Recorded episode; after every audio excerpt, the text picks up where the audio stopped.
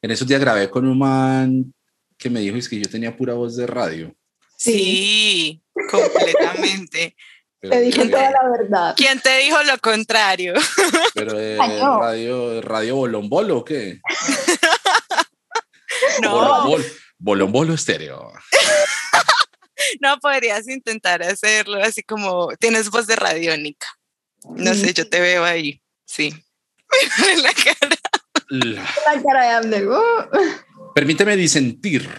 Permíteme no darle crédito a tus palabras, Camila, siendo las 3 y 5 de la tarde. Eh.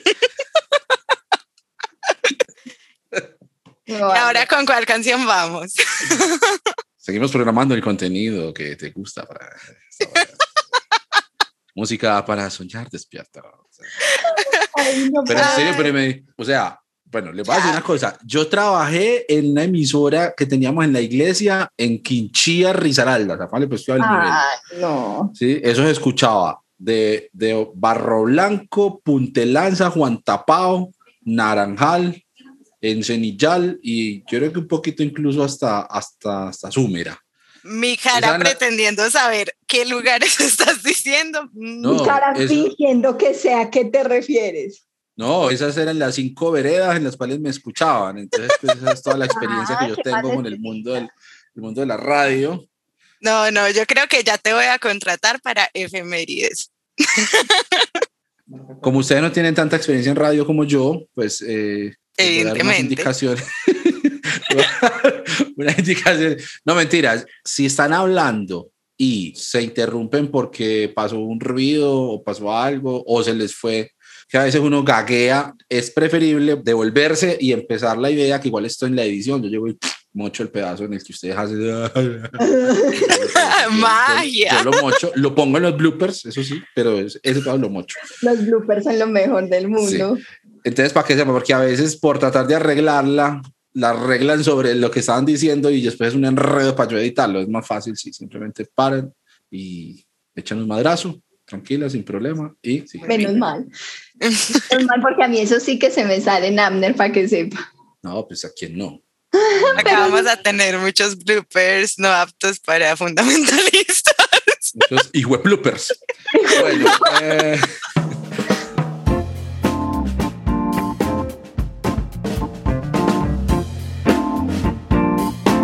Episodio 37 de Notas Sueltas. Damas y caballeros, tengo invitadas a dos queridísimas amigas, Camila y Jessica, que hacen parte de un colectivo llamado Fe Sororal. Eso es una cosa bellísima. Ya sé que todos están diciendo, ¿qué fe sororal? ¿Cómo así? Están yendo a googlearlo y a seguirlas en masa en todas sus redes sociales. Sí, pero antes vamos a saludarlas. Pues, pues, pues, esperen, pues, esperen, esperen. Por lo menos escúchenlas, por favor. ¿Con qué criterio arrancan ustedes a seguir a cualquiera? Pues porque yo aquí digo que lo sigan. No, señor. Esperen y conversamos. Eh, entonces, esto posiblemente lo borre, pero. Eh, comenzamos entonces el episodio 37 quiero saludar a Camila y a Jessica. Muchas gracias por estar aquí en esta tarde conmigo. Bienvenidas. Muchas gracias, Abner, por la invitación. Muy contentas de estar acá. Yo soy súper fan de tu podcast, así que esto es un sueño cumplido. ¡Eh! Muchísimas gracias, eh, Abner, por la invitación. Comparto la alegría acá, me sea, mamá, soy famosa. eh, súper feliz de poder compartir este espacio con ustedes dos. No, para mí es todo un placer tenerlas acá, qué chévere. Espero que podamos conversar bien sabroso un rato, pero antes, pues me gustaría una presentación así cortica en un par de tweets de cada una, a qué se dedican, qué hacen, cuál es su historia con la fe, no es un testimonio pues de media hora, pero sí pueden eh, eh, contarnos un poquito como para entrar en contexto de con quién es que va a estar aquí conversando en este episodio el día de hoy. Claro que sí, Abner, muchísimas gracias. Bueno, eh, yo soy Jessica Betancourt Puerta, yo soy estudiante de bioingeniería en la Universidad de Antioquia. Llevo esta vida y la otra estudiando. Esperamos algún día salir victoriosas de esto. También en este momento trabajo como tecnóloga de educación en la biblioteca EPM, lo que me ha llevado a encontrar como mi pasión en la vida. Eh, me he dado cuenta que me encanta y me fascina enseñar doy clases a todo tipo de públicos, niños, jóvenes, adultos, adultos mayores. Ha sido toda una experiencia pues espectacular para mí. Vivo con mi novio, Hace poco pues nos fuimos a vivir juntos, tengo dos perritos que tengo en custodia compartida con mis papás porque todos queremos estar con ellos.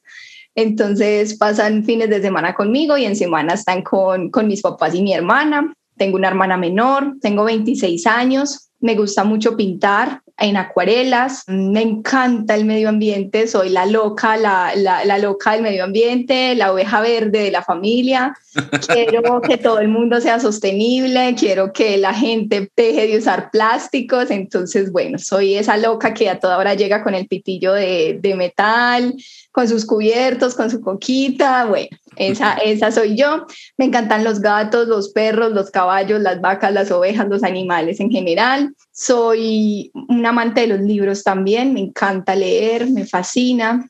Y bueno, yo creo que esa soy yo. En mi camino de fe siempre he sido católica, nací en cuna católica, mi familia toda es católica. Obviamente, pues pasé por esta época de la adolescencia de rebelde, que uno dice no creo en nada, no quiero nada, no voy a misa, no voy a nada. Más sin embargo, pues sí, sí seguía yendo, seguía estando, seguía participando y mm, más o menos hace unos ocho nueve años me acerqué muchísimo a la iglesia eh, empecé a ayudar mucho en la iglesia, entonces eran, yo era la mascota de la parroquia, porque eran todas las viejitas y yo. Entonces, claro, en, en, en, el barrio, pues no en el barrio porque era un sector de unidades residenciales, entonces todo el mundo tenía que ver conmigo, pues era como la niña, muchacha que se mantiene en la iglesia. Ha sido una experiencia muy bonita, estuve en un proceso de, de aprendizaje también con la pastoral juvenil de la Arquidiócesis de Medellín para hacer animadora juvenil, que es como para manejar los grupos de jóvenes de las parroquias.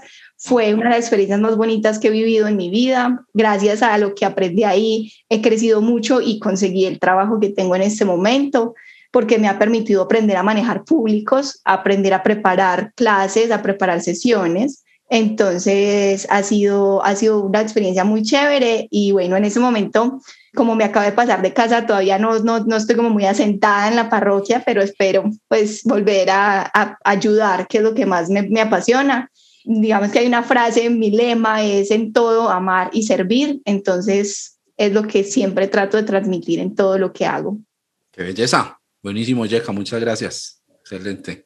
Después de las presentaciones de Jessica, yo nunca sé qué decir. Porque yo había preparado algo así súper esquemático, súper yo. Entonces, bueno. Abrazamos la diversidad en este episodio. Pero, Súper bien. Además, estamos en el Pride Month y eso, entonces. Por supuesto, todos de colores.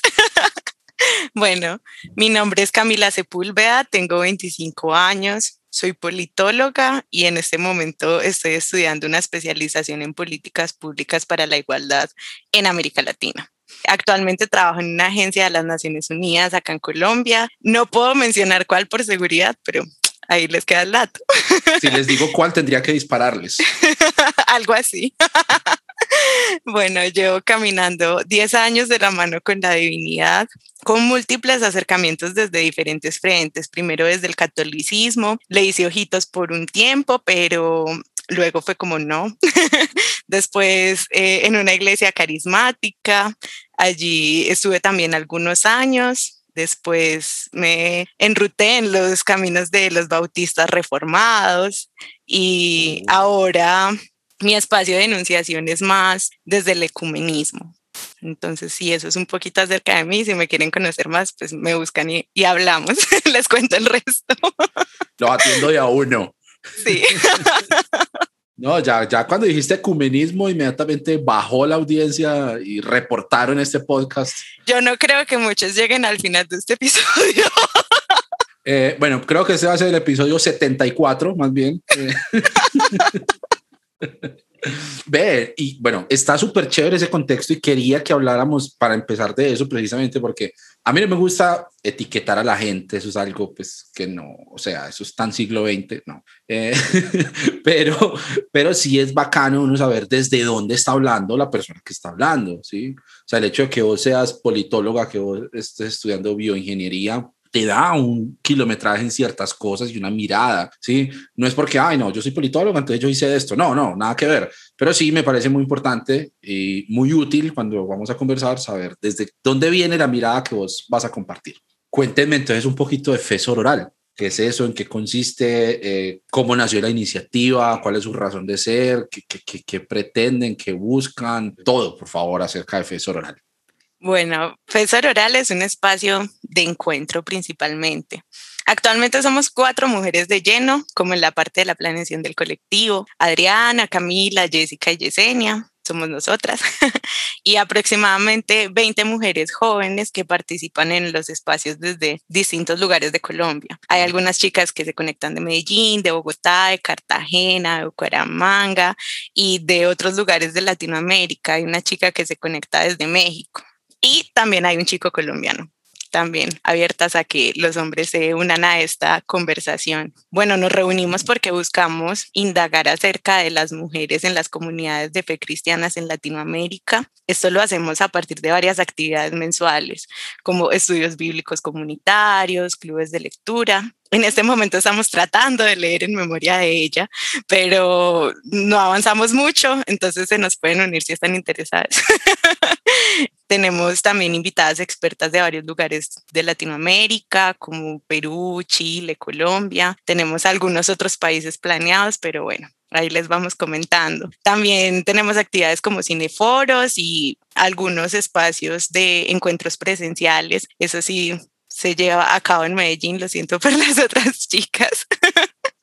Pero bueno, no sé si Yeka quiere decir algo más acerca del colectivo. Muchas gracias, Cami. Yo creo que yo el colectivo Fesor Oral lo definiría en cuatro palabras. Amistad, aprendizaje, fe y sororidad y es porque somos simplemente un grupo de amigas que estamos aprendiendo, que compartimos una misma fe y que definitivamente tratamos de que la sororidad, que es esa hermandad femenina, sea lo que prime. Entonces es un espacio que queremos que las mujeres identifiquemos como un espacio seguro, un lugar en el que podemos ser nosotras mismas, un lugar en el que podamos conversar de lo que queramos conversar, poder abrir nuestro corazón y saber que todas las demás vamos a estar ahí siendo ojos, oídos abiertos para recibirlas, escucharlas, aprender juntas, aconsejar si es necesario en algún momento, discutir también sobre temas súper importantes antes tenemos unos espacios maravillosos que yo personalmente disfruto muchísimo. Entonces, creo que ese es como mi, mi aporte cortico respecto a lo que es Fe Oral.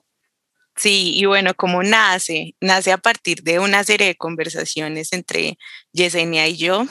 En estas hablábamos usualmente sobre boadas, pero también de cosas muy relevantes para nosotras, como ver a las mujeres cristianas pasando por muchas cosas, las limitaciones que existen desde algunas iglesias para que se ejerza un papel de liderazgo o de pastoreo, de que nuestras voces sean escuchadas seriamente en campos teológicos, en debates teológicos, que seamos categorizadas en ciertos estereotipos de roles de lo que debe ser una mujer creyente y de lo que no es. Usualmente estos estereotipos están delegados al, ámbito privado. Nosotras respetamos mucho a las mujeres que desean ser madres, que lo son, que se casan y está muy bien, pero pensamos que todas las mujeres somos diferentes, tenemos planes diferentes y aspiraciones diferentes, entonces no se nos debe etiquetar en este solo y único estereotipo.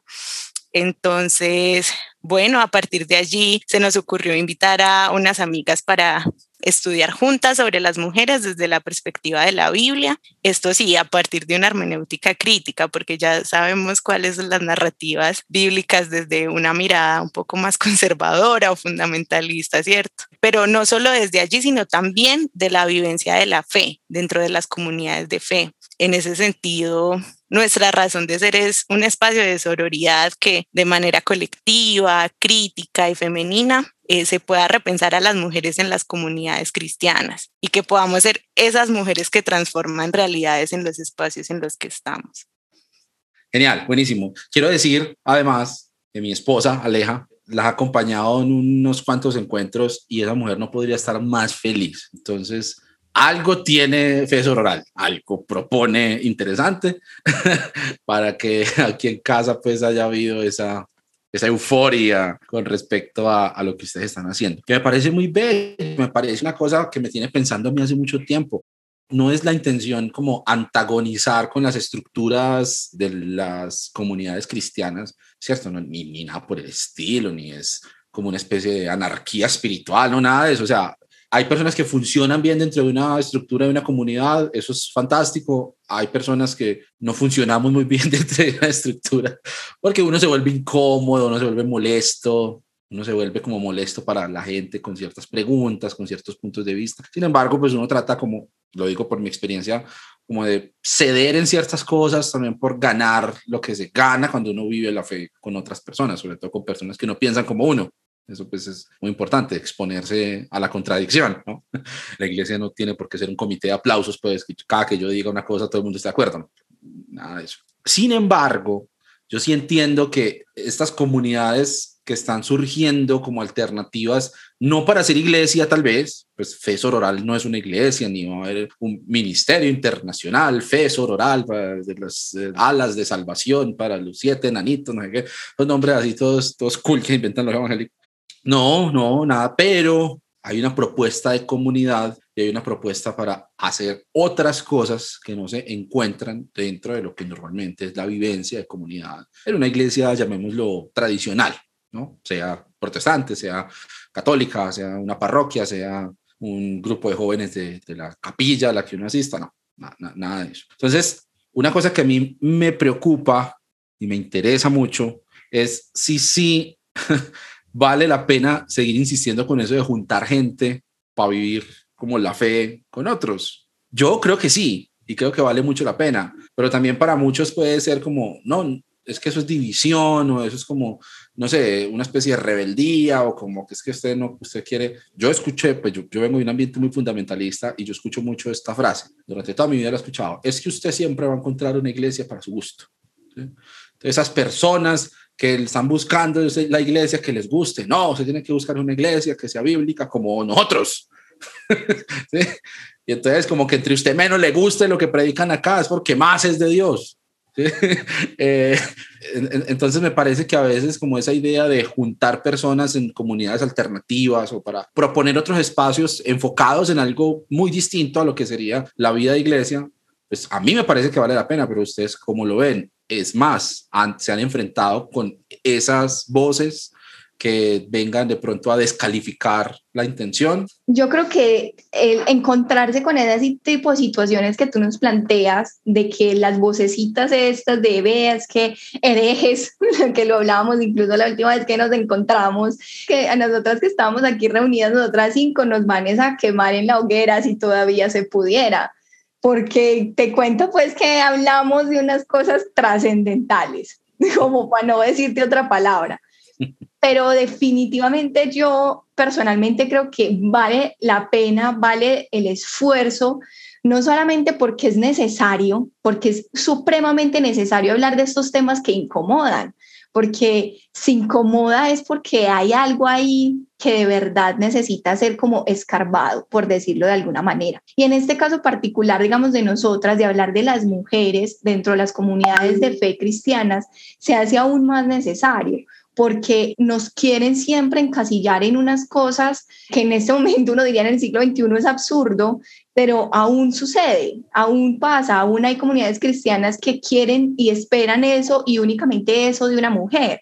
Entonces, yo siento y creo que es absolutamente necesario, no solamente porque es, liberador para nosotras, o sea, es poder encontrar esos puntos de encuentro y de apoyo con otras mujeres que se sienten igual a uno, porque yo personalmente antes de hablar con Camila y con Jesse de lo que sucedía, eh, pues o de lo que ellas pensaban y de entrar al colectivo, yo decía, yo creo que yo soy la única rara dentro del catolicismo que tiene estos pensamientos. O sea, yo, yo creía y de verdad se los aseguro, yo decía, no, yo tiene que haber algo mal conmigo. Y, y, no, no es que haya algo mal conmigo, es que hay algo mal con el sistema.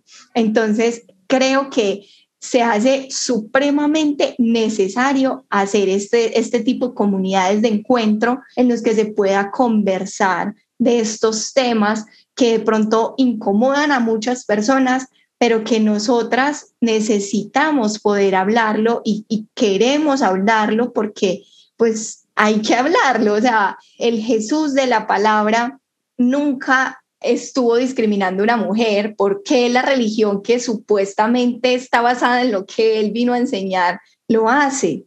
Es eso, o sea, necesitamos tener esa conversación y a partir de estas comunidades pequeñas, grandes que podamos crear, se puede generar esa conversación tan necesaria. Sí, y bueno, siendo muy sincera, yo creo que la comunidad difícilmente ocurre bajo ciertos marcos establecidos por la institucionalidad, entendiendo a la institucionalidad como una organización que obedece a ciertas normas y roles específicos. Entonces, bueno, yo considero más que las relaciones profundas nacen a partir del orgánico, Ahora, bueno, eso no significa que no exista un orden, una estructura. Particularmente yo soy una mujer súper esquemática, sino que considero que la comunidad se forma a través de lo cotidiano, de lo pequeño, de lo flexible y de lo que es aparentemente sencillo, porque en la sencillez también se esconde mucha complejidad. Entonces, es esa frescura la que le hace falta a toda la cantidad de normas, requisitos, a la rigidez que muchas veces tienen las iglesias y por eso aparece el reclamo desde las mismas personas creyentes de estos espacios que son necesarios. Entonces, creo que vale la pena crear esos espacios para que las personas sean ellas mismas. en tanto seamos más auténticas o más auténticos, más disfrutamos de nuestra relación con Dios, porque nos conocemos le conocemos a Él a través de conocernos también a nosotros mismos. Entonces, vale la pena, vale la pena que las personas puedan comprender que la divinidad les está llamando a una invitación de una relación, no a cumplir ciertos roles o hacer algo específico, sino a disfrutar de el amor. Me parece fantástico eso, me parece sobre todo que hacer comunidad desde las márgenes y lo que estaba diciendo ahorita Yeka, abrir conversaciones ¿no? Eso es fundamental, porque la manera de abordar la fe que nos han enseñado tradicionalmente es desde la respuesta, desde una respuesta ni siquiera pensada, sino aprendida. ¿no? Entonces, uno tiene, yo me acuerdo cuando yo era peladito en mi casa había un libro que decía 100 respuestas a mis amigos católicos. Y entonces ahí, ahí decía, ah, no, es que los hermanos de Jesús no eran hermanos, sino primos. No, Ahí estaba la, respuesta, ¿no? Y con signos de admiración. No, porque Marcos capítulo 6, dicen los hermanos y sus hermanos. No, porque es que yo no adoro a la Virgen, sino que la venero. No, porque el Señor dice el, segundo mandamiento, no te harás imagen. Y así, 100 preguntas, 100 respuestas para mis amigos católicos. No, no hay un libro que dijera siente a escuchar a los amigos católicos, a ver que, cómo llegó a creer en eso, que eso para qué le ha servido en su vida, si, si, si él ha encontrado a través de eso el amor y la gracia del Señor, o si simplemente eso es pues una cosa que, le, que a él también le enseñaron a responder en un catecismo y estamos los dos aquí es, eh, comparando libros, pues, y, no, que también sucede. y besando huesos. bueno, eh, la besada de los huesos merece un capítulo aparte eh, Me parece que eres profeta. Seré yo, señor. Mi amor, tú le contaste lo de los huesos a Camila y a Jessica. Claro. Ah, con razón. y les contaste que el predicador dijo que los, eh, los protestantes estaban muy engañados por el diablo. No, no es nada. Una, bueno, después les cuento otra historia. Quiero que volvamos enseguida al tema de la comunidad porque estoy haciendo una pregunta muy, muy sincera y para mí muy importante. Es algo que yo quiero descubrir casi que a todos los invitados y las invitadas a esta segunda temporada. Pero entonces eso lo voy a dejar al final. ¿Listo? Devolvámonos un poquito porque quiero que empecemos a entrar en algunos temas muy puntuales de lo que es la mirada de diferentes aspectos de la fe desde la experiencia femenina. Femenina y feminista, además. Entonces, hay una cosa que me llamó mucho la atención, creo que lo postearon en Instagram ustedes hace un tiempo, y es las imágenes de Dios y cómo las imágenes que aprendemos de Dios, mayormente a través de lo que uno lee en la Biblia, pero también a partir de concepciones que otro adquirió y se las transmitió a uno, ¿no?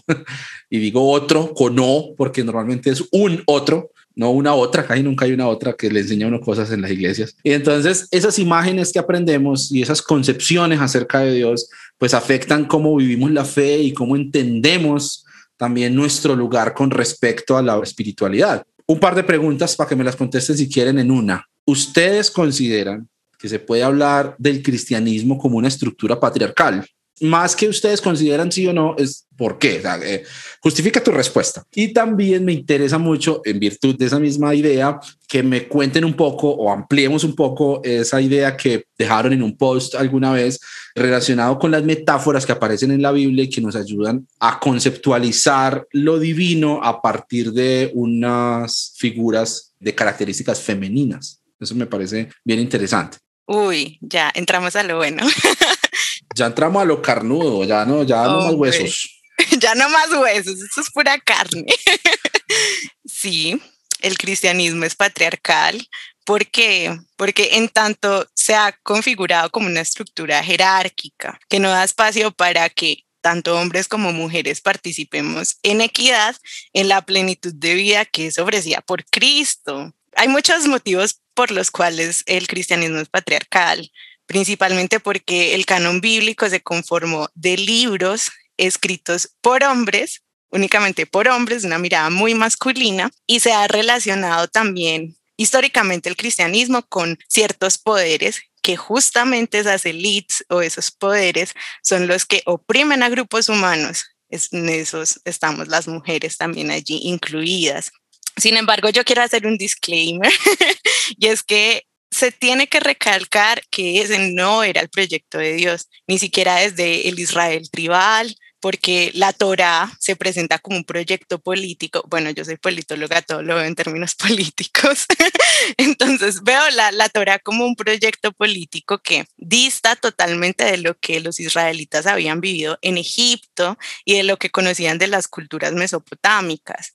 Y bueno, también el movimiento de Jesús, eh, allí había una clara dinámica doméstica, muy patriarcal, que había sido influida en parte por la cultura grecorromana, pero también por la judía misma. Lo que las buenas noticias implicaron para las mujeres en el movimiento de Jesús, entre muchas otras cosas, es que después de la resurrección de Jesús y en una época en la que ya hubo gran persecución, las mujeres, los niños, los esclavos y en general las personas marginadas que habían aceptado la buena noticia, vivieron un cambio en el loicos es decir, en las casas, porque antes era donde precisamente por estas dinámicas domésticas eran oprimidos, pero ya las casas se convirtieron en un lugar de libertad, donde las personas se unían en equidad, en igualdad, a recordar a Jesús, a compartir experiencias que vivieron con Él, y bueno, todo esto lo vemos en Galatas 3:28 con esta gran afirmación de que en Cristo no hay griego, ni judío, ni hombre, ni mujer, ni esclavo, ni libre. No, no hay. Sin embargo, esta dinámica tristemente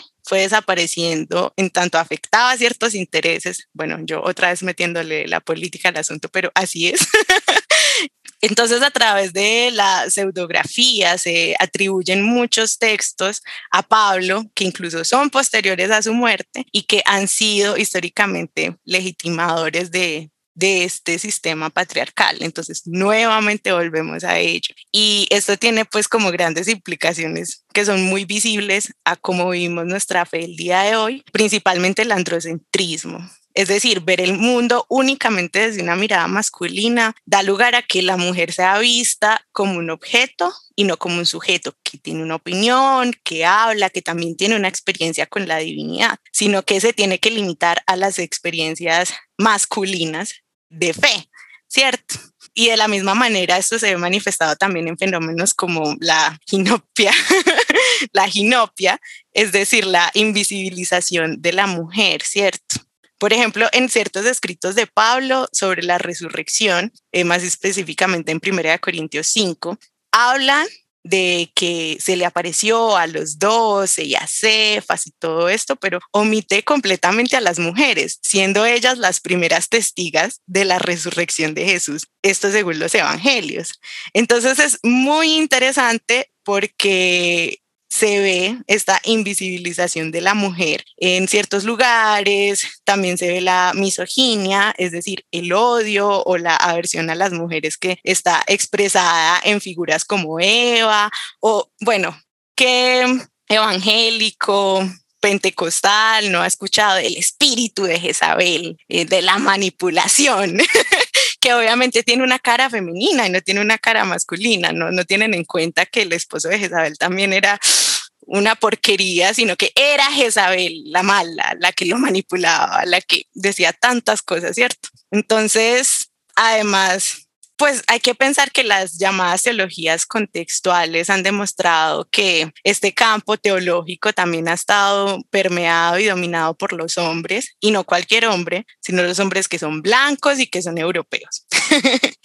dejando de lado a las mujeres, a los indígenas, a los afro y a otros grupos minoritarios. Entonces, desde toda esa perspectiva, las mujeres creyentes no podemos aspirar a tener una formación teológica seria, sino a ser la esposa del pastor, porque ese es nuestro llamado, ¿cierto? o la pastora en ciertas denominaciones, pero eso de que una mujer pastora soltera, eso es, hay una sospecha allí. ¿Qué pasa? ¿Una mujer pastora soltera? Mm. Hay una teóloga feminista que es Chris Conti que dice que la teología no se ejerce con los genitales, sino con la cabeza. Y yo le agregaría que además se ejerce desde la vivencia con Jesús. Yo soy politóloga, yo no soy teóloga, pero a partir de mi experiencia de fe hago teología. Entonces, los aportes de una hermenéutica feminista son súper importantes porque la hermenéutica de la sospecha, por ejemplo, nos permite sacarle esa cáscara patriarcal a la Biblia, por decirlo así, y sospechar de las interpretaciones que han sido dominantes, que como tú bien decías, Abner, nos han enseñado, usualmente un otro, y que de allí han surgido tradiciones que nos oprimen a las mujeres. Entonces, me parece muy interesante porque también hay muchas corrientes. Una autora, Bauman, habla de los textos llamados pornoproféticos, es decir, que se utilizan metáforas conyugales que son muy fuertes de Dios como el esposo, que castiga exponiendo públicamente a la mujer, desnudándola, humillándola en frente de sus amigos y de sus amantes, ¿cierto? Mientras la señala de adúltera, de prostituta, y todo lo anterior está codificado en esta cultura patriarcal que expresa esa violencia de género en contra de la mujer y por la cual debemos también tener mucha reserva al acercarnos a, a estos textos. Entonces, toda esta carreta para llegar a qué punto? A que el lenguaje que se utiliza para describir a Dios es importante porque sinceramente modela nuestro imaginario y la orientación de las comunidades de fe acorde a este imaginario de Dios. Entonces, pensamos en Dios como algo masculino, ¿cierto? Sabemos, Dios no es hombre, muchas veces uno escucha Dios no tiene sexo, pero nos lo pensamos masculino, no femenino. Y eso le da una superioridad a lo masculino sobre lo femenino que usualmente pone a lo femenino como lo impuro, lo adúltero, entre otras cosas que Dios no tiene pene, pero sí tiene barba. Exactamente. y tiene barba y es blanco y está en una nube y bueno, una serie de imaginarios que nos han enseñado y que muchas veces no corresponde con la vivencia de femenina, que para nosotras es difícil acercarnos a un Dios así. Entonces, ¿qué hacemos para rescatar esas metáforas femeninas de Dios que aún se encuentran en la misma Biblia? Pues yo diría que releer la Biblia a partir de unos nuevos lentes, en donde lo femenino no sea menospreciado ni pasado por alto, porque muchas veces leemos esas metáforas de Dios, pero son invisibilizadas. Esta imagen predominante de hombre barbudo, blanco en esta nube es muy curiosa, pero no permite ver que la Biblia está llena de diversidad de metáforas acerca de Dios y yo diría que podemos también rescatar esas metáforas femeninas de Dios y normalizarlas más, ¿cierto? Normalizarlas en nuestra relación, aún desde nuestras oraciones, en nuestros testimonios cuando compartimos con personas creyentes. Creería yo que esas son maneras muy útiles muy prácticas para ir cambiando ese imaginario. Bueno, no, o sea, Cami nos acaba de dar toda una cátedra. Yo creo que ya te diste cuenta quién es la inteligente aquí. Yo soy la que habla mucho cháchara, ella es la que hace los aportes así súper wow. Yo la verdad me considero una persona poco instruida en estos temas. De hecho, he aprendido muchísimo en el colectivo, porque a pesar de que siempre he tenido como esta inquietud y obviamente esta, esta visión de darme cuenta que el catolicismo, que es el, digamos, la religión en la que yo estoy, pero el cristianismo en general, es supremamente patriarcal. O sea, me parece algo muy curioso porque uno lo pasa por alto, ¿cierto? Yo hasta cierto momento en mi vida, pues lo más normal del mundo. ¿Cierto? Pues sí, así funciona la vida, porque uno también tiene en su cabeza esta estructura patriarcal. Pero entonces cuando uno se empieza como a hacer esas preguntas o lo que sea, pues uno se va dando cuenta que, bueno, sí, o sea, aquí las cosas no están funcionando como tan bien como se supone que me dijeron que funcionaban. Y, y yo aquí no encajo tan bien como parece que encajaba, porque a una de niña le enseñan a sentirse cómoda con esa posición de mujer callada, recatada, que no opina, que no dice nada, que dice sí a todo lo que diga el hombre, pero entonces, pues por muchos motivos en la vida, algunas, yo creo que todas, pero hay otras que, que apagan la voz, pero nos, nos empezamos como, bueno, ah, esto como que no me gusta, esto como que no me sirve, no me ¿cierto? Entonces, me parece que el, cristianismo en general, aunque muchos en algún momento no lo queramos ver, sí es supremamente patriarcal. Es algo que he aprendido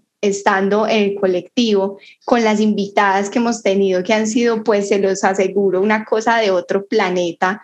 Pues yo en todas esas reuniones yo soy así, o tomando notas como loca. Entonces, el cristianismo es patriarcal, queramos o no, y no porque Cristo hubiera sido patriarcal, no porque Jesús hubiera venido como el macho opresor a acabar con las mujeres y a oprimirnos, sino porque, como decía Cami, es lo que a la sociedad le interesa o lo que la sociedad siempre ha querido. Entonces es lo que hay, ¿cierto? O sea, a través de los años, incluso lo que el mismo Jesús decía y hacía, lo han ido volcando a unas cosas que no son, porque uno lee la Biblia, uno lee los evangelios, uno lee lo que Jesús hacía y uno se da cuenta que Jesús siempre le dio su lugar a las mujeres. Jesús nunca dijo como, bueno, vamos los hombres acá y las mujeres se quedan allá o vamos los hombres acá a, hacer, a hablar de cosas importantes y las mujeres vienen y nos sirven. No, la mujer estaba también ahí, la mujer también participó de toda la obra de, Jesús, pero en algún punto de escribir sobre él, traducir lo que escribieron, crear la Biblia, volverla a traducir, traducirla, traducirla, traducirla, traducirla, el mensaje se perdió por completo. Y es, es eso, no es que Cristo fuera patriarcal, es que nosotros como sociedad seguimos siendo muy patriarcales, y es lo que nos siguen enseñando dentro de nuestras comunidades de fe cristianas. Quiero que hagamos una cosa porque lo que acaban de decir las dos me parece sumamente valioso, sobre todo en el sentido de que, lo que hablábamos hace un ratico, ¿no? Abrir esas conversaciones, ya el simple hecho de hablar de eso, lo pone a uno siempre y cuando uno esté abierto a, escuchar, ¿sí? No solamente respetar, porque He escuchado muchas personas que dicen, no, no, yo respeto lo que el otro dice, lo respeto, pero no me importa lo que esté diciendo. Si yo pienso diferente que vos, yo no necesito tu respeto, yo necesito que, que hablemos, que pensemos juntos, sobre todo si tenemos que convivir en la misma sociedad, en la misma comunidad. Que en últimas, pues sí, la respuesta es siempre tenemos que convivir porque estamos en, el mismo planeta, ¿no? Cuando uno está abierto a escuchar, a abrir ese tipo de conversaciones, puede ser chocante, puede ser molesto, puede ser incómodo, pero si uno es lo suficientemente abierto, empieza a entender cosas que no había visto desde su propio punto de vista. Puede que yo diga, no, es que yo voy a estudiar la Biblia entonces desde esa perspectiva para dejar de ser tan machista, pero sigo siendo un hombre, hombre heterosexual, ¿no? Entonces sigo teniendo ese sesgo que pues hasta cierto punto no es culpa mía, yo no tengo la culpa de ser hombre heterosexual, ¿cierto? Pero ahí está, y viene cargado con un montón de privilegios que configuran un lente a través del cual yo veo la realidad. Entonces ahí es donde está lo valioso de la diversidad y de ser capaz de sentarse a conversar. Yo puedo estar aquí en mi cabeza desaprobando todo lo que ustedes dicen, porque no, que cuento de patriarcal, no, que cuento de no sé qué, o, dando las explicaciones que, 100 respuestas a mis amigas feministas, ¿no? las respuestas del libro, eh, o puedo simplemente escuchar y decir, ve, sí, pues esto tiene sentido o no tiene sentido, te voy a preguntar.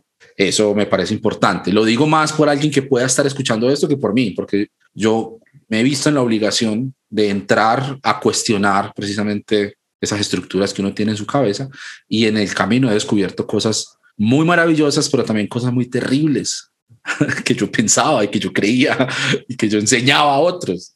¿Sí? Y tener que decir, wow, esto no es así. No, de hecho, ahorita que estaba Camila hablando de lo de Pablo, me fui, vea, me fui a coger la Biblia, miré primera Corintios 15 y no había caído en cuenta de lo que dijiste, Cami. Es verdad, en el relato de Pablo no aparecen las mujeres. Las primeras testigas de la resurrección no están ahí. Me fui a verlo porque no podía dar crédito que no fuera consciente de eso. ¿sí? Yo me sé Primera Corintios de cabo a rabo y no había caído en cuenta que en el relato de 1 Corintios 15 de la resurrección no están las mujeres. Eso estaba brutal. Me acuerdo de una cosa que pensé en estos días, no la pensé por mí mismo, la escuché en alguna parte y me fui a profundizar y descubrí que es una idea que tenía sentido. Y es que en el relato de la creación, Adán nombra a los animales ¿Sí? que el nombrar algo significa como ejercer propiedad sobre algo, pero no así con la mujer. Cuando ve a la mujer, dice, wow, eso es carne de mi carne y hueso de mis huesos. Es, es, la trata como una igual, será llamada varona, que es como una traducción ahí toda rara de lo que realmente fue la idea de quien escribió esto en hebreo y es como el femenino, lo mismo que el hombre, pero femenino, o sea, lo mismo, pero diferente para conformar esa unidad tan bacana que es hombre y mujer en el relato de la creación. Cuando aparece Adán nombrando a la mujer después del pecado, esa es una cosa bien interesante porque puede significar que parte de esas consecuencias de la desobediencia de la raza humana es introducir al mundo esa tensión y esa desigualdad que no era parte del diseño original de Dios. Por ejemplo, esa es una cosa que uno pasa de largo, ¿no? Si no, Dios nos creó hombre y mujer, imagen y semejanza y no sé qué, pero esos detalles llegan a uno cuando uno se sienta a escuchar. Y eso se lo escuché a una mujer hace un par de días en un en un live, creo que estaba escuchando. Entonces, ahí la importancia de escuchar. Bueno, eh, entonces, quiero que hagamos una cosa. Quiero que nos cuenten algunas de esas figuras desde lo femenino que nos llaman a pensar en cómo es Dios, que están en la Biblia, y que de pronto las hemos pasado por alto porque simplemente uno pasa por ahí y, lee, pero no se sienta a pensar, hey, pero aquí está hablando, es como de una señora, ¿no? y por qué dice que esto es Dios. Me parece importante hacer eso y ahorita le voy a preguntar otra cosa más carnuda todavía. Bueno, eso está muy bien. Respecto a imágenes femeninas de, la divinidad, a mí me encanta esta imagen de una gallina recogiendo a los polluelos, dándoles calor, algo tan maternal, porque muchas veces vemos a Dios sí como padre, y es que Jesús se acercó a él diciéndole, ah, cierto, papito, una cosita preciosa, pero ¿y lo femenino? También Jesús se refería a, referencias también muy cercanas, muy confrontantes para la religión y para el sistema y la manera de acercarse a la divinidad en ese tiempo. Y esta figura de una, una gallina, sí, acogiendo a los polluelos me parece divina. Y bueno, también en el Antiguo Testamento hay un montón, en Isaías particularmente, pero pienso también en esa imagen de Dios amamantando y más porque amamantar es súper hermoso. Yo, la verdad, admiro muchísimo a las personas que son mamás porque ellas han vivido un proceso precioso de dar vida y precisamente una mujer que sea madre, que esté escuchando esto, puede explicarnos cómo es esa conexión que hay entre ella amamantando a su hijo. Es algo tan íntimo, es algo tan de alimentarle y darle todo lo necesario, tan relacionado con el cuidado. Entonces ver a Dios desde esas miradas femeninas no es destituir también lo masculino, porque también hay cosas que son masculinas que son necesarias y que son hermosas para acercarnos a Dios, sino complementarlo. O sea, es lindo, es Dios, es padre, pero también es madre que amamanta. O sea, esto nos da una idea más holística acerca de la divinidad y cómo podemos acercarnos a Él y cómo podemos identificarnos. Yo creo, Abner, que cuando tú fuiste papá, comprendiste muchas cosas de las que Jesús hablaba que antes no podías entender porque no lo eras. De esa misma manera, una mujer que lea este texto y sea mamá va a decir, claro, Claro, y va a resignificar esa información que tenía antes, pero que ahora tiene una connotación muy importante. Entonces, por eso recalcamos la importancia de, rescatar este tipo de metáforas, pero no sé si Yeka nos puede contar más. A mí, pues particularmente me gusta mucho, yo honestamente no recuerdo eh, qué cita bíblica es, pero me gusta mucho cuando se refieren a Dios como madre, porque es una visión que no es normal, pues por llamarlo de alguna manera. Es una visión que nosotros no aceptamos como tan fácilmente. Sea, siempre es eh, papá Dios, eh, Dios Padre, Padre, Padre, Padre, Padre. Y bueno, yo pues como de mi experiencia católica, escuchar a alguien decirle a Dios, diosa o madre, es, pues al principio yo era que, ¿qué? ¿Cómo? Excuse me. ¿Cierto? Porque es algo que no, no aceptamos tan fácilmente, pero que si uno va a la escritura, realmente sí le dicen a Dios que es como una madre, que es una madre. Entonces es una, una visión súper interesante que hemos omitido por completo de nuestro conocer, de nuestro saber, de nuestro ser. Es como, no, Dios es padre, es hombre, eh, con barba, como decíamos ahorita, ¿cierto? Entonces, este tipo de, de relatos son muy importantes porque inconscientemente o los omitimos o no les damos la importancia o los tratamos de mirar de una manera que no es, ¿cierto? Entonces también cuando Jesús nos hablaba de que el reino de Dios es como una mujer que le pone la levadura y todo esto está haciendo una semejanza completa a lo femenino, a la mujer, pero a la hora de leer ese texto muchos, y ahí me incluyo, no lo leemos de esa manera, no le ponemos una mirada femenina, lo, leemos pues la parábola de Jesús y el reino de Dios, pero como que ese punto exacto de que está hablando de que es una mujer pasa completamente desapercibido. Y es algo que nos pasa como en todo y siempre. Y también pues está como esa mirada femenina pero también como desde los animales. Entonces también hace esa semejanza a la osa a la leona. Y es algo que o sea, honestamente yo creo que la gran mayoría de los que puedan estar escuchando esto, como yo, pasaron por encima. O sea, literalmente fue sí, sí, ajá, bueno. Y uno sigue leyendo y uno se está enfocando en otras cosas. Y por eso esa mirada femenina es tan importante porque nos hace ver esas cosas que antes no veíamos. Entonces, por ejemplo, me llama mucho la atención lo que decías ahorita, Abner, de que tú como hombre heterosexual leyéndolo en clave femenina es difícil y lo es incluso para nosotras, porque aunque yo soy mujer, yo estos textos también los he pasado por completo por encima. Entonces, Dios no solo es un Dios con barba en la nube, cierto, heteropatriarcal, sino que también es madre, también es la gallina que nos acoge, la leona, la osa, y Dios usa mucho, y Jesús usó mucho a las mujeres en muchos sentidos para darle significado a muchas cosas, pero que nosotros como que, yo no sé, le dimos la vuelta. Es una cosa como que yo, yo en este momento de mi vida digo como, ¿cómo llegamos allá? Sí, Yeka, e incluso escuchándote, recordaba, una vez tuvimos una invitada, ya se llama Arián, saludos para Arián, ella vive en Chile. bueno, borremos eso. Arián, por favor, adelanta esto de pedazo del podcast sin escuchar, gracias.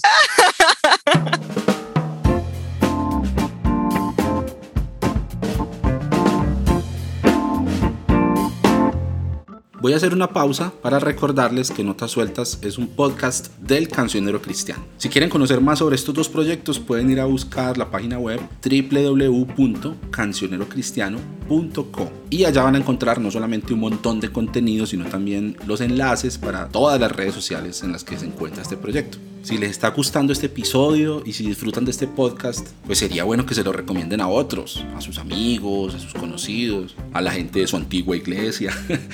y también si le dan me gusta, se suscriben, comentan, comparten. Esas cosas tan sencillas de hacer están ayudando mucho a difundir este proyecto y a darle visibilidad en redes sociales. Escríbanme a través de las redes o al correo electrónico info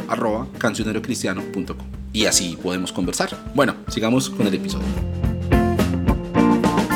Bueno, mientras Jessica hablaba, yo recordaba que en una de las conferencias con nuestras invitadas, ella nos llamaba la atención también sobre esto, porque es muy importante rescatar estas miradas y estas metáforas femeninas de Dios, pero también tenemos que tener cuidado de reforzar los estereotipos a través de ellas. Entonces pensar que si Dios es padre, es un Dios fuerte, y si Dios es madre, es una diosa tierna, eso refuerza los estereotipos de género que nosotras buscamos no reproducir. Entonces es entender, no se utilizan estas metáforas como una manera de reproducir estos estereotipos, sino como una manera de reconocer que Dios es diverso que la divinidad tiene muchas miradas, muchas facetas, muchos colores, muchas maneras y que lo femenino también cabe allí.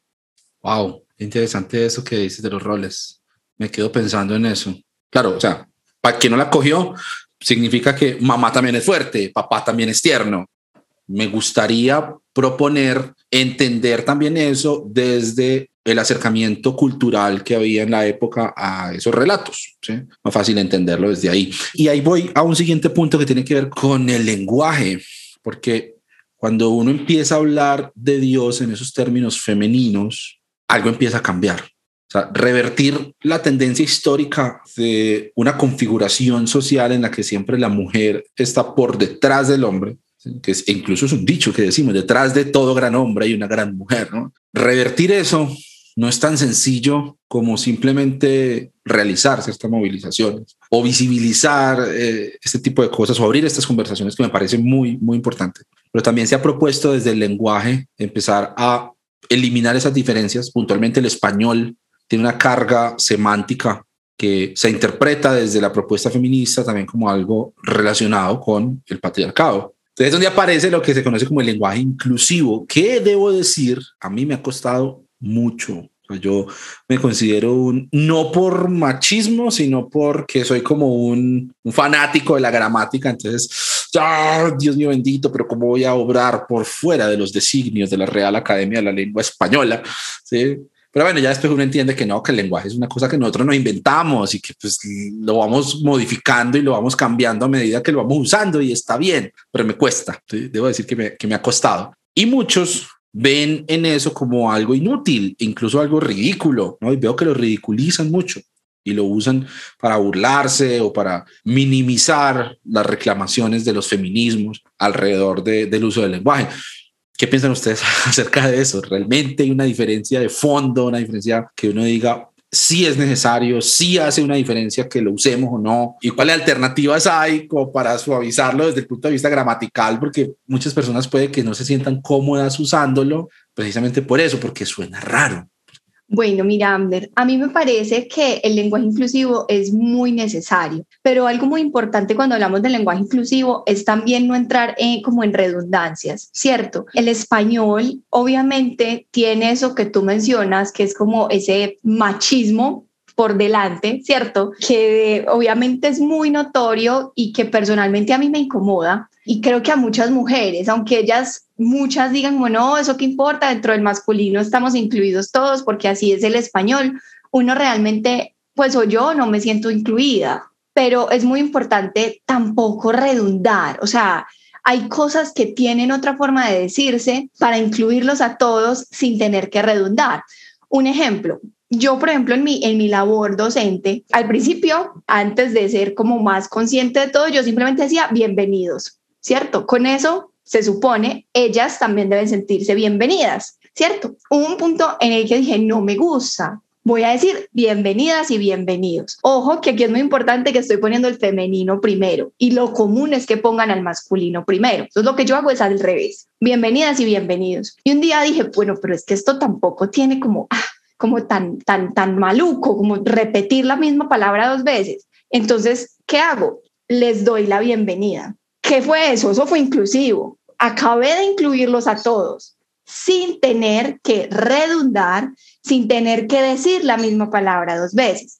¿Cuál es el, digamos, el reto allí? Pues que me va a tocar abrir mi léxico, me va a tocar buscar otras formas gramaticales de expresar eso que yo quiero decir. Todavía lo estoy aprendiendo, ¿cierto? Hay muchas veces que redundo, hay muchas veces que uso solo el masculino, pero estar en esa tarea y preocuparse realmente porque lo que yo estoy diciendo incluya a todas las personas, para mí es importante, porque incluso me pasó algo muy curioso, estaba una vez en una capacitación y yo escribí en el chat muchas gracias a todas y todos, creo que escribí algo así. Y la persona que estaba como mediando y la que leyó el comentario leyó solamente muchas gracias a todos. Yo pensé, eso no fue lo que yo escribí, eso no es lo que dice ahí, pero él simplemente omitió por completo el todas.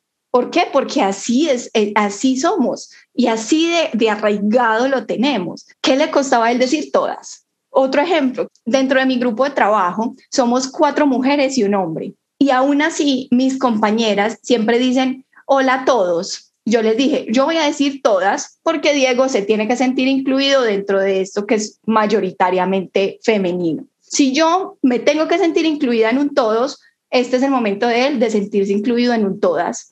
Entonces yo hablo en femenino casi todo el tiempo o hago la claridad, niñas y Diego, ¿cierto? Pero ¿por qué si somos mayoritariamente mujeres seguimos utilizando este masculino que definitivamente no me representa, no me identifica? Yo no soy él, no soy todos, no, yo soy una mujer. Entonces, para mí, yo personalmente creo que vale completamente la pena usar un lenguaje inclusivo, pero también saberlo usar no simplemente incluir un montón de palabras o incluir un montón de letras que no le están dando sentido a lo que estamos diciendo, sino que podamos realmente incluir a todas las personas. Otra cosa, lo de las letras, que reemplazan las vocales por la X. Con eso, las personas que lo usan son muy inclusivas o inclusivos, pero no, porque si una persona ciega pone ese texto en uno de los traductores de voz, no va a poder traducir ese texto. Entonces eso realmente es inclusivo, porque la inclusión no solamente es género, la inclusión también son personas con discapacidad. Entonces, por eso para mí es muy importante la inclusión, pero es la inclusión sabiéndola hacer. Sí, yo estoy completamente de acuerdo con Yeka. Bueno, algo que yo sí quiero dejar muy en claro es que el lenguaje no es sexista en sí mismo. Lo que es sexista es el uso del lenguaje. Ya Yeka lo ilustró muy bien hablando de bienvenidos, bienvenidas, bienvenidos y les doy la bienvenida porque el lenguaje pues finalmente es una herramienta que es indispensable tanto para la opresión o como para la emancipación. Es de nosotros decidir cómo lo utilizamos. Entonces, dejando esto en claro, yo creo que solamente a partir de la utilización del lenguaje inclusivo es posible visibilizar a las mujeres y también a otras personas que tampoco están incluidas, como decía Yeka, las personas que tienen algún tipo de discapacidad auditiva o de visión, ¿cierto? Entonces, creo que la utilización de un lenguaje más consciente de las otras personas nos permite vivir realmente este mandato de Jesús de amarnos los unos a los otros y de ser uno porque yo me identifico contigo, no te veo como otro, sino como mi próximo, como mi próxima, como aquella persona a la que yo puedo abrazar e incluir. Entonces, sí, más allá de que si vamos a cambiarle una letra, decir os, as, e, lo que sea, que en nuestro lenguaje nosotros procuremos pensar en las demás personas. Qué maravilla eso. Les voy a contar una cosa, yo trabajo mucho con equipos de Argentina, con gente de Argentina, y en Argentina este es un tema, es una discusión que empezó hace mucho tiempo y, es una discusión que ha llevado por unos caminos muy diferentes. Y casi que todo el mundo, al menos a nivel de organización, utiliza el, el todes, el chiques, amigues. Me parece muy curioso porque es que el lenguaje, el lenguaje es muy poderoso. Lo que decimos y cómo significamos ciertas palabras las palabras son símbolos, son cosas que simbolizan realidades que nosotros asimilamos y lo que hemos estado viendo en esta época de levantamiento social en Colombia, por ejemplo, nos muestra la importancia de los símbolos, de resignificar símbolos o de quitar de su lugar símbolos que para nosotros no significan nada o que significan algo negativo, opresión, masacre, genocidio, o lo que sea, ¿no? Estoy pensando en las comunidades indígenas usando el término que le encanta utilizar a los medios de comunicación en Colombia, vandalizando eh, estatuas, monumentos de conquistadores españoles. Hasta dónde lo que significa algo significa eso mientras nosotros queramos. creo que ahí entra también el lenguaje. como significación también de esas vindicaciones de las diferentes causas feministas. Y estamos hablando pues puntualmente del feminismo, pero también entramos a cómo se utiliza el lenguaje con relación, por ejemplo, a la diversidad sexual, a las mujeres trans, a los hombres trans, a otras personas que están dentro de un espectro distinto a, a lo binario en cuanto a lo sexual. Por eso me quedo aquí como pensativo, porque con toda honestidad es un tema en el que aún sigo pensando mucho. Hay cosas como que uno, y sobre todo en términos de la fe, hay cosas como las que uno ya está más o menos seguro y dice, no, listo, ya hice, hice mi paz mental con esto y esta es la idea que voy a, a sostener. El tema del lenguaje me toca muy fuerte porque cuando uno ha estado tantos años en el mundo de la radio y... no mentira, pero el lenguaje para mí es algo muy importante y muy bello y lo valoro mucho. Entonces, eh, es una fortaleza difícil de tumbar, difícil de modificar y por eso la pregunta es muy sincera, muy honesta y muchas gracias porque me queda ahí mucho para pensar. Hablemos de una cosa más. Quiero preguntarles esto porque creo que es una pregunta que cabe dentro de lo que hemos venido hablando, y es que muchas veces se interpreta la lucha de los feminismos, no solamente en el ámbito de las teologías feministas, sino en general en la sociedad, como que el objetivo es un derrocamiento del hombre. Entonces, muerte a los hombres. Bueno, la verdad es que yo sí he escuchado eso de ciertos sectores feministas, pero, pero, pero creo que es importante traer eso también a la mesa. O sea, se teme que si le abrimos la puerta al feminismo en términos de lo teológico, entonces van a terminar es solo mujeres gobernando las iglesias, entonces ya no vamos a poder decirle a Dios padre, sino que vamos a tener que decirle madre, entonces, como que va a ser un reemplazo de la hegemonía masculina que ha funcionado tan bien, eh, con tan buenos resultados en toda la historia, ¿no? Estoy siendo sarcástico aquí, porque no falta el fundamentalista que dice, amén, amén. Eh, es reemplazar eso por una dictadura femenina, ¿no? feminista. Me parece que es importante hacer esa aclaración. ¿Cuál es realmente el reclamo? Y creo que ahí vamos a tener que volver a algo que mencionaste, Cami, con respecto a Gálatas. Pero quiero que me cuenten cómo lo ven ustedes. Bueno, yo sí creo que es muy importante la aclaración que haces, porque así como el cristianismo, el feminismo es un movimiento muy amplio que tiene muchas vertientes. Entonces, de la misma manera como tú vas a encontrar diferentes opiniones entre los cristianos, vas a encontrar diferentes opiniones entre las feministas. Pero el core, el, ¿cómo se dice esto? Como el fundamento, por así decirlo, del feminismo se basa en una igualdad. Nosotras no buscamos un matriarcado. Nosotras no buscamos ser las mujeres que tenemos voz y que los hombres callen aunque hay ciertos sectores radicales del feminismo que sí han llegado a esa conclusión. Sin embargo, en la generalidad de los feminismos, se busca es una igualdad. Se reconoce que históricamente nosotras hemos sido subyugadas porque usualmente cuando tenemos estos elementos de dos cosas, las dualidades, usualmente una va por encima de la otra. Entonces, la razón, la emoción, los hombres, las mujeres, ¿cierto? Hay un sinfín y un sinnúmero de dualismos que no permiten la igualdad. Entonces, desde el feminismo que se busca, igualdad de qué? De dignidad y de derechos, entendiendo nuestra diferencia. De hecho, el feminismo se basa en una diferencia, claro, no busca reproducir los estereotipos de género, pero reconoce las diferencias sexuales, reconoce que hay hombres, que hay mujeres y que hay intersexuales que muchas veces no se habla de ellos por este dualismo que existe, pero que están, que existen y son. A las mujeres históricamente se nos ha oprimido precisamente por ser mujeres, no por el estereotipo del género. El estereotipo de género es la herramienta que se usa para que a nosotras nos dominen, pero nos dominan por ser mujeres. Entonces no pretendemos ser hombres, no pretendemos que los hombres no tengan pene y que todos tengan vagina. no pretendemos eso. Lo que pretendemos es una igualdad. Me tenía preocupado eso porque... Pues, porque tú amas mucho tu falo y maluco, ¿cierto? No, pero realmente eh, muchas personas tienen ese imaginario acerca del feminismo que es un imaginario muy erróneo, muy equivocado y realmente dentro de la teología cristiana lo que nosotras buscamos es esa misma igualdad con un fundamento que es Jesús.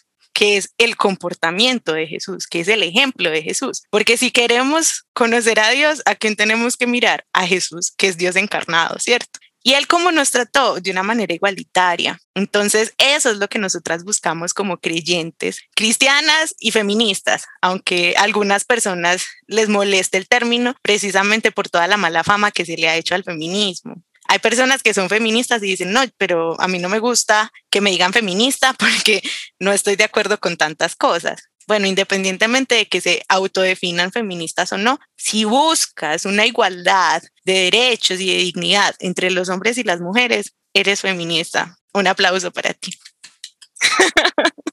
Sí, así como dice Cami Amner, es que históricamente y socialmente hemos sido oprimidas. Y me parece algo muy curioso que hoy en día tú intentas tener una conversación sobre feminismo y sobre igualdad con muchos hombres e incluso mujeres y la respuesta es que eso ya no pasa.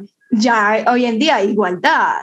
Pues sí, puede que haya igualdad en la constitución política, uff, en los derechos humanos, claro que sí, allá escrito está regio, divino. Pero entonces hablemos de cifras y miremos a ver qué tanto eso se aplica, por ejemplo, en el contexto colombiano. En Colombia hay una brecha gigante entre hombres y mujeres que por algún motivo las personas insisten en decir que no, o sea, que, que no, que no existen. Ah, no, porque es que ya las mujeres votan, ya se ponen blue jeans, ya pueden trabajar, entonces ya, ya, ¿cuál patriarcado? Aquí no hay ningún patriarcado. Pero entonces sí, las mujeres trabajamos, claro que sí, obviamente trabajamos, pero entonces ganamos lo mismo que un hombre tenemos el mismo salario. Aquí en Colombia hay una brecha salarial del 12.19%. Un hombre gana 12.19% más que una mujer estando en el mismo puesto en Colombia.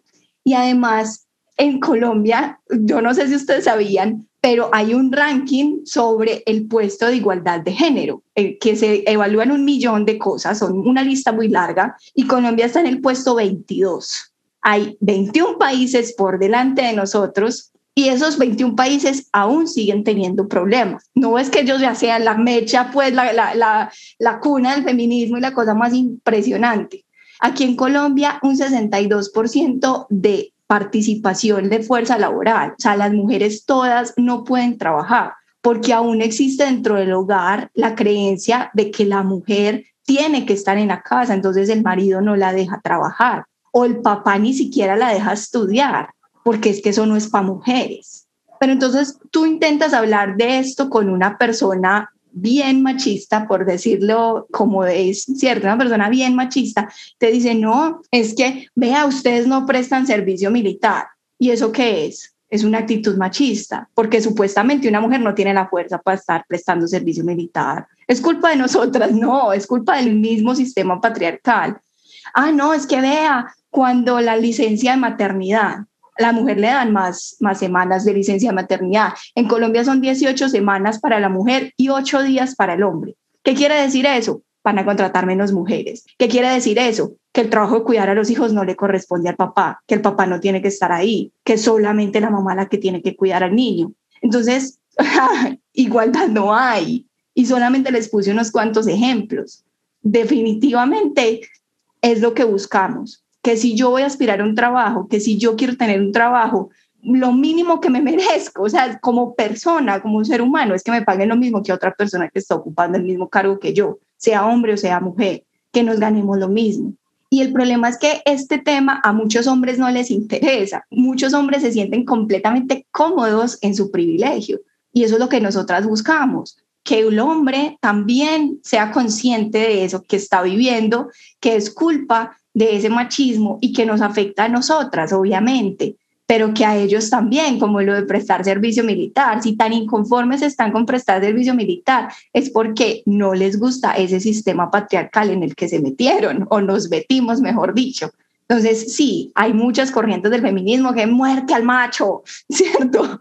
Y lastimosamente dentro de todos los movimientos siempre va a haber un grupo que es muy radical y que lleva las cosas a un extremo que definitivamente la mayoría no quiere y que lastimosamente son los que más bulla hacen, porque entonces si yo quiero deslegitimar algo, me pego de lo peorcito que tenga. ¿Y de qué me voy a pegar? Pues de esta gente que es la que hace que quede mal el movimiento feminista. Yo no voy a rescatar a las buenas que realmente luchan por la igualdad, no, están buscando la caída. ¿Cómo le buscamos la caída? Pues peguémonos de la gente que que quiere acabar con el macho y la dictadura femenina para el resto de la vida en el mundo.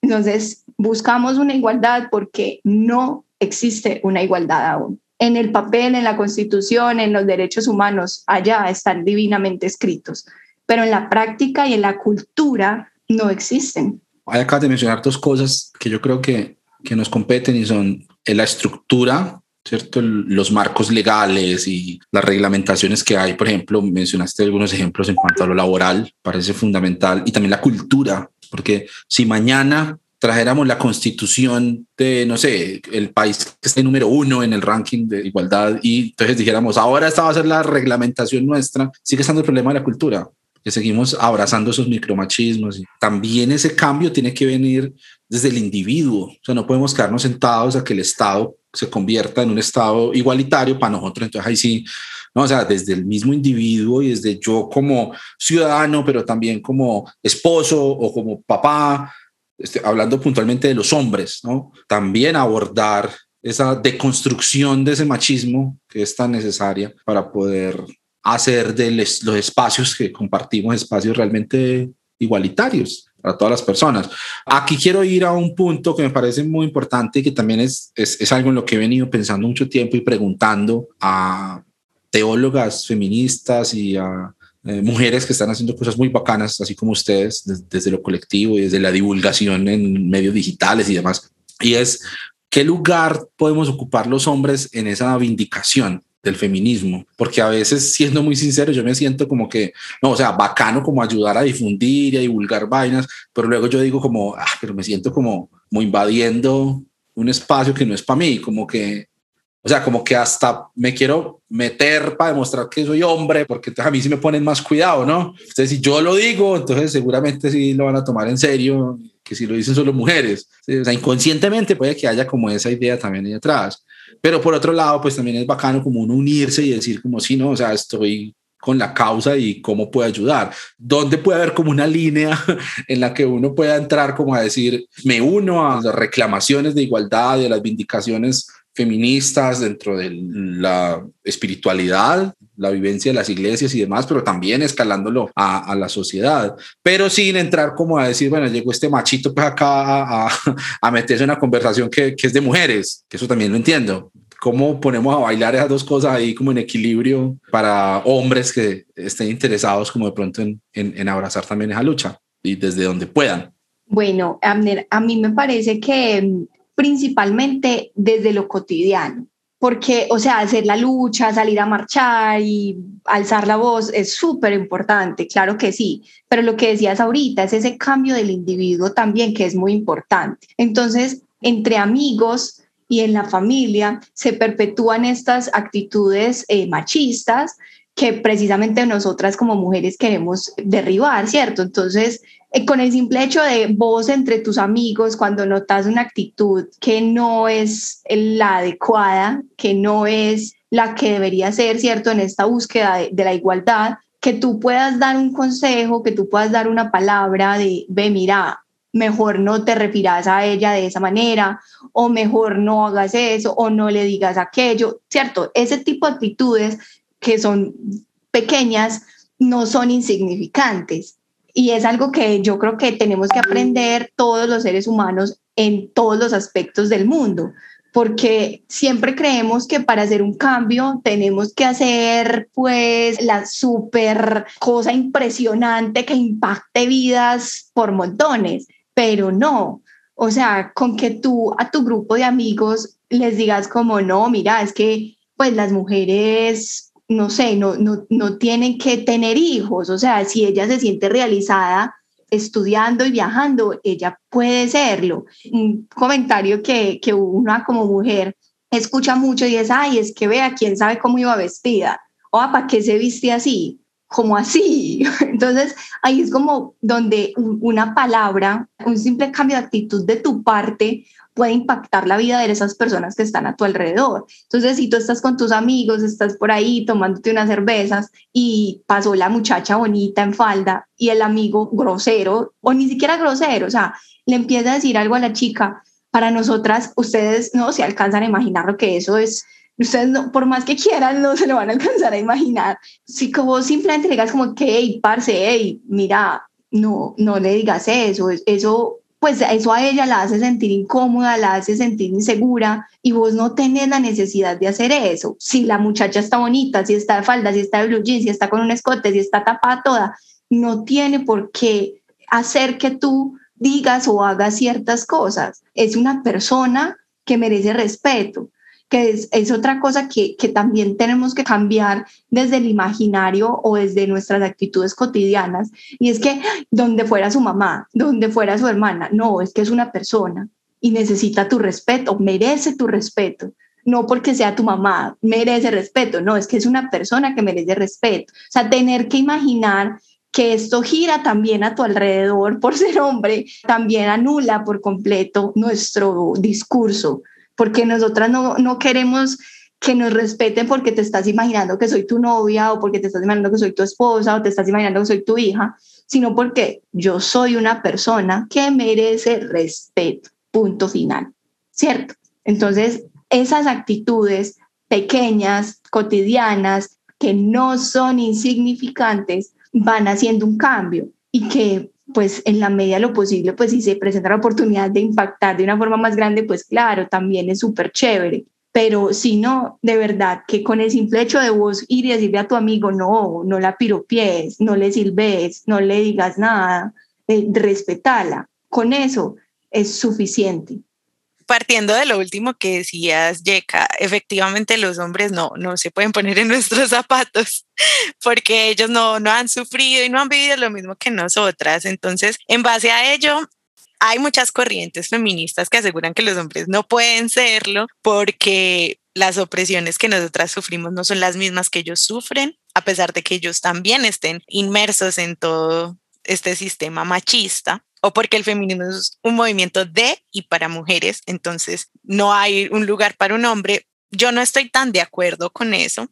Más bien yo creo que el feminismo se trata de gozar de esa armonía y compañerismo que debe existir entre los hombres y las mujeres. Entonces, partiendo de esa igualdad de dignidad, de derecho y oportunidades, se hace necesario que los hombres también hagan parte de este cambio, porque no debe ser solamente desde las mujeres, que hay muchas que son muy machistas, sino que realmente haya un compañerismo, ¿cierto? Obviamente no desde las mismas maneras, porque no somos las mismas personas, no hemos vivido lo mismo. Efectivamente, yo estoy de acuerdo con eso, pero creería yo que unas ideas prácticas para ello, desde el cristianismo, sería una relectura de, de, los textos dominantes que nos han oprimido y poder releerla quizás no desde una mirada femenina, pero sí desde una mirada entendiendo que hay algo que se está dejando de lado, desde esta hermenéutica de la sospecha. Bueno, si dicen que las mujeres callen en la congregación es porque están hablando. ¿Y qué decían las mujeres? Porque las quieren callar. Creo que ese tipo de relecturas son necesarias y son importantes, ¿cierto? También considero que los hombres pueden utilizar los privilegios que tienen para concientizar y combatir violencias e injusticias cometidas en contra de las mujeres, como Yeka lo decía en un ejemplo práctico del piropeo. pero también desde muchos sentidos. Yo en estas jornadas de, del paro nacional he visto, escuchado arengas, he visto memes que se refieren a las mujeres de una manera no tan chévere, que uno dice, venga, usted no es consciente de que está reproduciendo esas cosas. Creo que esa conciencia entre los hombres cabría y sería muy, muy interesante, podría ser una, un buen aporte. No invisibilizando a la mujer. O sea, si una mujer está hablando, no tienes por qué hablar. Cállate, por favor. ¿Por qué? Porque si un hombre estuviera hablando, tú no lo interrumpirías, porque interrumpes a una mujer, ¿cierto? Considerándola una igual no diciendo, ay, ven, hay actitudes que la gente dice, ay, pero es que ya no se puede conquistar si yo le abro una puerta a una mujer. Ven, pero es que nosotras podemos abrir las puertas, nosotras tenemos manos. O siendo conscientes de actitudes cotidianas, como decía Yeka, que puedan reproducir esos estereotipos de género. Entonces, que digan, no, parce, no llore porque los hombres no lloran. ¿Qué? o que digan, no, es que las mujeres, todas son unas bandidas. Bueno, yo he escuchado eso mucho, de las Camilas y las Danielas. Yo me llamo Camila y no soy una bandida, por favor, no digan eso. y bueno, buscando esas maneras concretas desde la cotidianidad de ponerse en el lugar de las mujeres, o quizás no de ponerse en nuestro lugar, sino de entender que tienen privilegios sobre nosotras y que nosotras somos iguales. Y cómo también lo que hablábamos desde el lenguaje, cómo podemos buscar maneras o cómo los hombres pueden buscar maneras de incluirnos, de respetarnos, de amarnos, ¿cierto? Se trata de eso. Wow, está buenísimo. Muchas gracias, Cami. Muchas gracias, Jeka. Estoy pensando en algo también, ya que ustedes llaman la atención hacia, por ejemplo, eso de la empatía desde desde la igualdad, no tener que imaginarme si es mi hermana, mi mamá, para respetar a otra persona, pues ya parce, si tienes que imaginarte que es tu mamá para respetarla, pues, o ¿qué clase de ser humano quieres ser entonces, no? He escuchado, porque uno escucha entre hombres, o sea, si los hombres son frontales contra el feminismo cuando se trata de discutir esas ideas con mujeres, no se imagina lo que es entre hombres, tratar de decirle uno a otro hombre que el feminismo tiene sentido, ¿no? Entonces uno escucha cosas, muchas cosas, pero una, de las ideas que yo veo más recurrentes es como, no es que el verdadero feminismo es como esta, esta chica que estuvo en la NASA y que no sé qué y que lideró, no sé dónde, que ya es una muestra de por qué se necesita la igualdad, ¿no? Porque nadie dice, no, mira este man que estuvo en la NASA, porque la NASA está llena de manes. no, como romantizar esa que sí pudo llegar a la NASA contra viento y marea y, y vea que sí se puede pues la idea no es que pueda una mujer llegar a la NASA, es que puedan todas, ¿sí? las que quieran, pues. Creo que eso es, muy valioso. Muchas gracias, Cami, y muchas gracias, Jeka, por, por aterrizar de pronto un poco, no, aterrizar de pronto no, por aterrizar tanto hacia acciones puntuales que podemos desde nuestra cotidianidad y desde nuestro, pues, voy a volver a esta palabra, desde nuestro privilegio como hombres, también eh, entrar a, apoyar estas conversaciones. Muy bacano eso. bueno, yo creo que ya nos fue el tiempo. No quiero gastarles mucho más tiempo. Quiero hacerles una última pregunta, la que les prometí que iba a dejar de última, porque me parece muy bello lo que ustedes hacen, no solamente desde la visibilización de, de, de, estas temáticas y de el sentido real que tiene la lucha feminista para nosotros hoy como, como parte de una sociedad, pero también como creyentes. ¿sí? Eso me parece muy bacano, pero sobre todo, insisto en esto, me parece muy bacano que se atrevan a hacer comunidad. Eso me parece bellísimo, me parece algo muy lindo y me gustaría preguntarles, ustedes qué creen que debe ser esa cosa, ese sabor especial que debe incluir una propuesta de comunidad que le ofrezca a la gente para que valga la pena hacer parte de una comunidad de fe. Lo, digo porque muchas personas hoy están abandonando comunidades de fe decepcionadas, abusadas, maltratadas, ya sea desde lo doctrinal o desde la conducta de la gente o de los líderes o lo que sea. Pero hay gente que sigue insistiendo, como ustedes, en juntar personas y decir, en el caso de ustedes, juntar mujeres mayormente, ¿no? Y decir, venga, hagamos comunidad. Pues no son una iglesia ni nada de eso, pero ahí está reflejado también el llamado del reino de Dios, vivámoslo con otras personas. ¿Qué debe tener esa propuesta de comunidad para que uno diga, definitivamente ahí hay que estar? Bueno, yo creo que la respuesta es simple y muy compleja a Jesús. Creo que es triste que a lo largo del cristianismo se ha perdido mucho ese mensaje revolucionario, transformador, utópico de Jesús. Una comunidad debe reconocer y celebrar la diversidad, primero que todo. Eh, valorar a las personas por lo que son, amarlas, abrazarlas.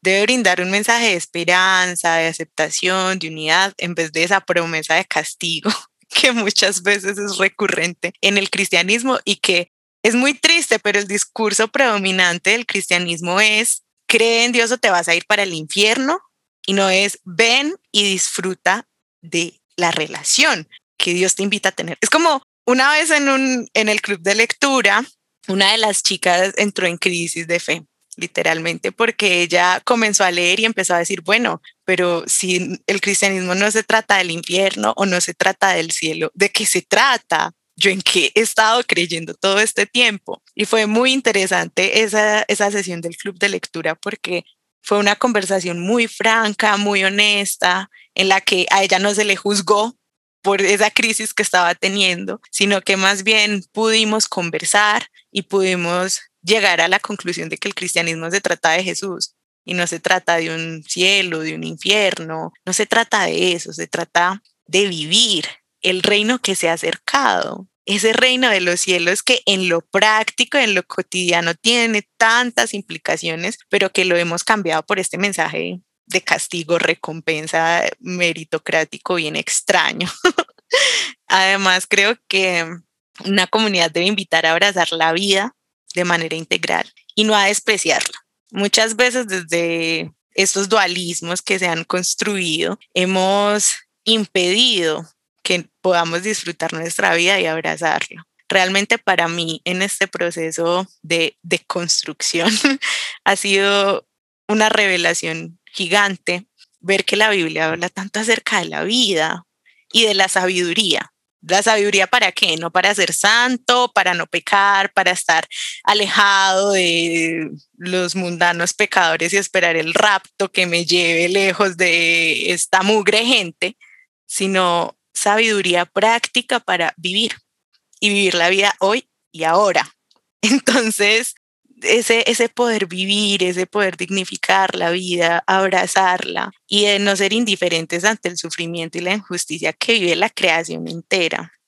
El feminismo ha sido un movimiento que se ha caracterizado por estar en todas las luchas sociales, en la reivindicación de los derechos de las personas afro, negras en Estados Unidos, allí estuvo el feminismo. En las luchas de la reivindicación indígena, ahí ha estado el feminismo.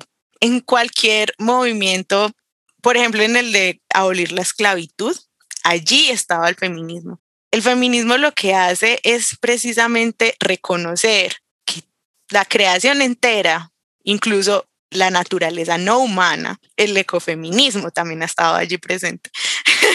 Entonces, la creación entera, la naturaleza no humana, eh, todos hemos tenido que padecer de esta injusticia que se vive, de ese pecado que muchas veces lo relacionamos solamente con cosas morales y no con el desprecio, la indiferencia ante los demás seres, ¿cierto? Entonces creo que esas cosas son Jesús. en Jesús vemos todo lo que muchas veces desde el cristianismo tristemente no hemos hecho y a Jesús es a quien necesitamos en nuestras comunidades para que esto tenga sentido, porque de resto todo lo que hagamos no va a valer de nada. Super, Cami. Eh, yo voy a partir un poco de lo que Cami estaba diciendo y lo voy a juntar un poco con algo que dije en mi presentación. Cuando les dije pues yo quién era y todo esto, hablé también de algo que considero como mi, mi lema, mi filosofía de vida y es en todo amar y servir. Esa frase es de San Ignacio de Loyola, pero yo siento que es una frase que habla completamente de Jesús.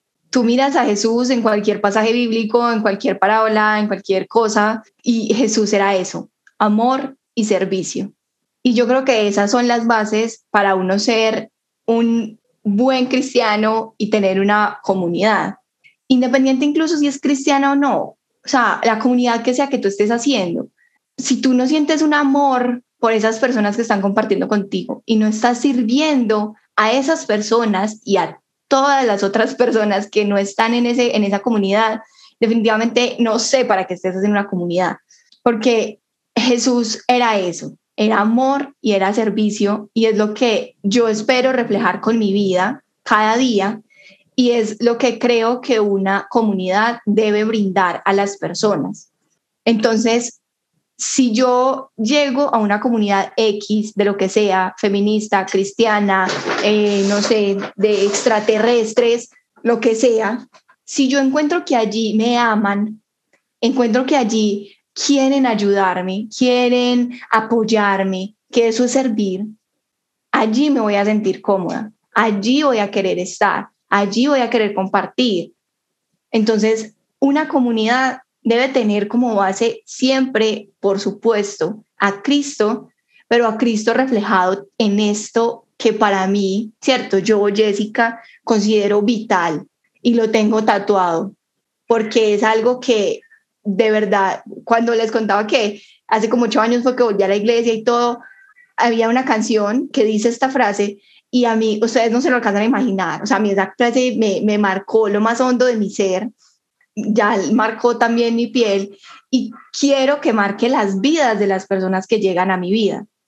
Quiero que la gente cuando me conoce sienta que yo amo y sirvo a los demás que si me vas a necesitar, que si, que si quieres una palabra de aliento, necesitas ayuda económica, de, emocional, en lo que yo pueda hacer, yo voy a estar ahí, si está obviamente en mis posibilidades, ¿cierto? Porque tampoco pues soy omnipotente, omnipresente y omnitodo como Dios, ojalá, pero sé que con mi actitud dentro de mi comunidad puedo reflejar a ese Cristo en quien yo creo, a quien yo amo y a quien yo sirvo porque servir a Jesús es servir a mis hermanos, servir a mis hermanos es servir a Jesús, o sea, es una cosa que es de doble vía. Entonces, para mí eso es lo más importante a la hora de tener una comunidad o de crear una comunidad. Maravilloso, me encanta eso. Muchas gracias. Vale, oh, buenísimo. Yo creo pues que esta conversación eh, nos ha dejado un montón de pestañas abiertas. Eso también es lo importante, no que las conversaciones que tengamos sean conclusivas, sino que abran ventanitas para uno asomarse y, empezar a, a, profundizar. Si desean profundizar algo más de lo que hemos hablado hoy o si desean unirse a esta convocatoria de comunidad de fe sororal, pues bueno, la encuentran en Instagram y allí van a poder ubicar a Camila, a Yeka y a sus demás amigas que seguramente van a recibir a cualquiera que se acerque a, a conversar con, con amor y servicio como Jesús, ¿no? Eso me parece muy bello. Amigas, muchas gracias. Me alegra haberlas tenido aquí. ¿Algunas últimas palabras antes de partir? No, muchas gracias a ti, Abner. Este espacio fue realmente muy chévere, muy rico poder compartir y poder llegar a más personas con esta propuesta nuestra de este colectivo que estamos construyendo. Bienvenidas y bienvenidos todos eh, a, nuestro espacio y qué rico pues que puedan unirse quienes estén interesados.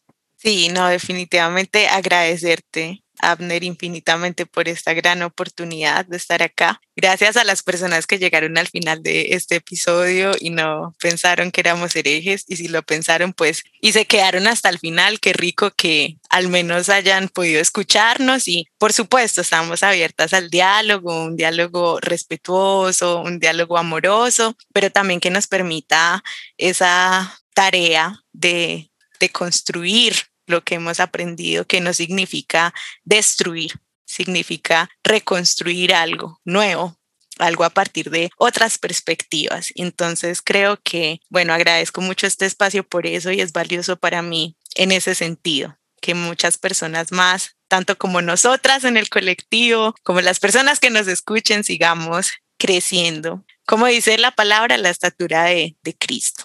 Qué lindo. Muchas gracias por aceptar la invitación. Disfruté mucho esta charla y espero que quienes hayan escuchado también. Un abrazo muy fuerte y para ustedes que estuvieron aquí conectados con Notas Sueltas, eh, bueno, nos vemos la próxima. Mucho juicio. Chao.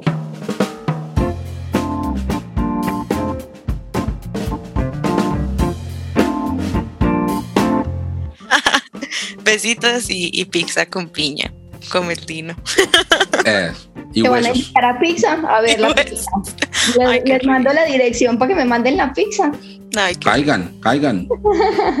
que Abner va a invitar a pizza si caemos. Abner, no me diga eso, que acuérdese que yo soy su vecina. pero, pero yo no sé, pero tenemos una invitación pendiente para ir a donde Abner. Ya los dos nos invitaron. Esto no tiene salida. Ya. Primero un picnic y después a comer pizza ya. Pizza en el picnic. Picnic. Me encanta. Buena iniciativa, el picnic. Exactamente. Así es que es que. Es que, es que. Pero yo ya, soy ya, paisa. no pe- ya no le está pegando la paira. ¿Dónde está? Yo no soy yo soy mi paisa. Ya, María, pues, qué calor. Ay, qué risa. Muchas gracias por unirse a la conversación en Notas Sueltas. Recuerden que si quieren conocer más sobre este proyecto y sobre todo el contenido que tiene Cancionero Cristiano, pueden ir a la página web www.cancionerocristiano.com. Y también recuerden que le ayudan mucho a este proyecto si le dan me gusta, se suscriben, comentan, comparten este contenido. Son cosas muy sencillas pero que le ayudan a dar visibilidad a este proyecto y que llegue a más gente. Mi nombre es Abner Trejo, les envío un saludo desde Medellín, Colombia y los espero en el próximo episodio.